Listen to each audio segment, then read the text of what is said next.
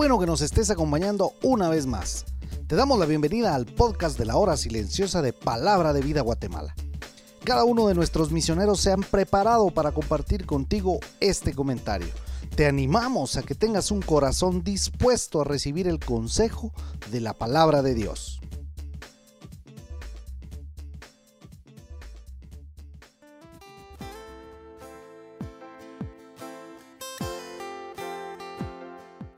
Hola, ¿qué tal? ¿Cómo estás? Te saluda nuevamente Jorge Ellis y qué privilegio es compartir contigo el comentario de la hora silenciosa en este día.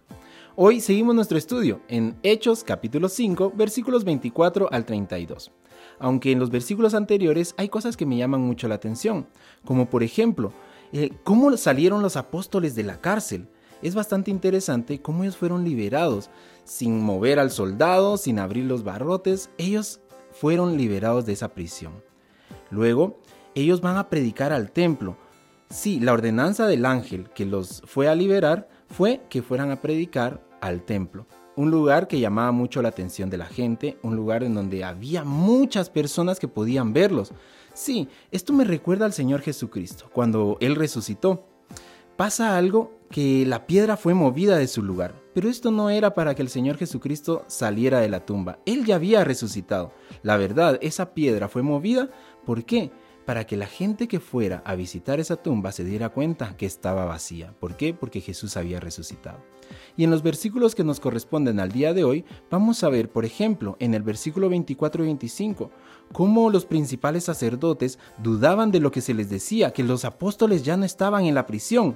Ellos no creían en eso porque todavía estaba el soldado, las rejas aún estaban cerradas, entonces ellos no creían en eso cuando de pronto les llegan a avisar y les llegan a decir de que los apóstoles estaban predicando en el templo. Entonces ahí el sumo sacerdote ya se asusta y se da cuenta de que esto era verdad. Los apóstoles podían decidir salir huyendo o irse a otra ciudad o alejarse lo más posible para poder ellos estar tranquilos y que no los arrestaran de nuevo. Pero pasa después algo bastante interesante. En el versículo 26, los apóstoles deciden hacer caso a lo que el ángel les dijo y predicar en el templo. Y mucha gente los está escuchando. Ellos no huyeron. ¿Por qué? Porque la gente tenía necesidad de escuchar la palabra de Dios, tenían la necesidad de escuchar acerca de Jesús, ese que días antes había muerto, pero también había resucitado de entre los muertos.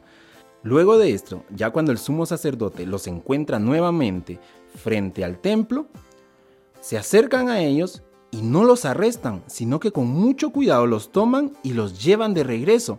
¿Por qué? Porque tenían miedo de que la gente los apedreara o que la gente se molestara, porque ya la gente les estaba agarrando cariño o estaba confiando mucho en ellos. Luego, en los versículos 27 y 28, vemos cómo de manera muy enojada los sacerdotes empiezan a reprenderlos, a decirles de que dejen de predicar acerca de el Señor Jesucristo. Ellos no quieren tomar en sí la responsabilidad de que ellos fueron los que lo crucificaron. Ellos querían lavarse las manos diciendo que no fueron ellos los responsables de la muerte de Jesús. Pero luego, en el versículo 29, hay una excelente declaración de Pedro, que su máxima autoridad era el Espíritu Santo que llegaba sobre ellos. Y me gusta mucho porque a pesar de que el sumo sacerdote y todos estos principales les estaban obligando a dejar de predicar y hablar de Jesús, los discípulos toman la decisión de seguir hablando de Jesús. Dios coloca a nuestras autoridades terrenales y eso todos lo sabemos. Pero algo bien interesante y bien importante es que cuando las autoridades terrenales nos dicen algo que va en contra de la voluntad de Dios o en contra de los mandatos de Dios, nuestra responsabilidad como hijos de Dios es obedecerle a nuestro Padre Celestial. Y esto es lo que los apóstoles estaban haciendo en este momento, obedeciendo a su autoridad suprema, Dios, quien les dejó la ordenanza de predicar acerca del Señor Jesucristo. Luego vamos a ver en el versículo 30 que los apóstoles eran testigos de la resurrección de Cristo. Ellos estuvieron trabajando mucho tiempo con el Señor Jesucristo. Durante esos tres años en que ellos aprendieron junto a Jesús, ellos supieron cómo se hacían las cosas. Jesús fue el mayor ejemplo de ellos. Pero ellos no le dan pie a dudar de que los sacerdotes habían sido los que mataron a Jesús. Ellos afirmaban que los sacerdotes, el sumo sacerdote, había sido los responsables de crucificar a Jesús. Luego vamos a ver en el versículo 31 la declaración acerca de que Jesús es el príncipe, el Hijo de Dios, el Salvador al cual el pueblo estaba esperando, pero lo habían rechazado, lo habían crucificado. Aún frente a las autoridades del pueblo, frente a las autoridades de la iglesia, los discípulos no dan su brazo a torcer y siguen predicando el Evangelio. Les predican a ellos y les dicen acerca del arrepentimiento y del perdón de pecados que debe de haber en el Señor Jesucristo. Imagínate eso. A ellos no les importaba el lugar en donde estuvieran. Ellos predicaban y hablaban acerca de Jesús. ¿Por qué? Porque ellos fueron testigos. Ellos sabían lo que Jesús había hecho. Pero por último, en el versículo 32, nos habla acerca de una frase bastante interesante, que somos testigos. Sí, tú y yo también somos testigos de ese gran sacrificio que el Señor Jesucristo hizo por nosotros. De eso no hay duda. Jesús murió, fue sepultado, pero al tercer día resucitó.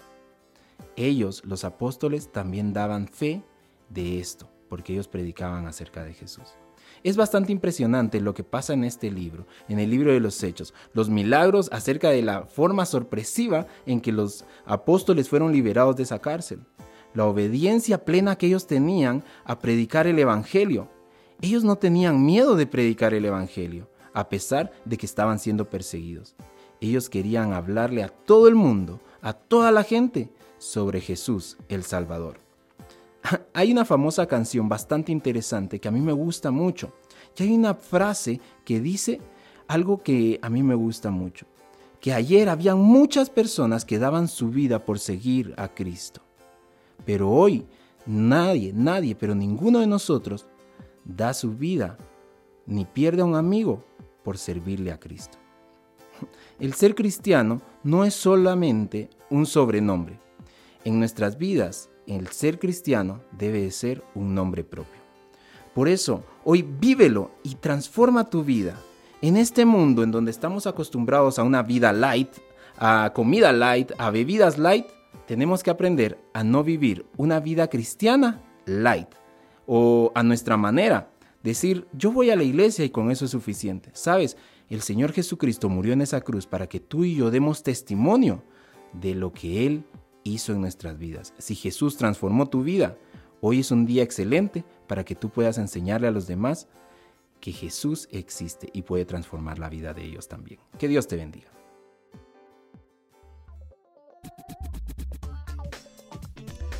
Tú puedes ser parte del crecimiento espiritual de tus amigos compartiendo este podcast con ellos. Síguenos en nuestras redes sociales para recibir más recursos como este. Nos encontramos nuevamente el día de mañana.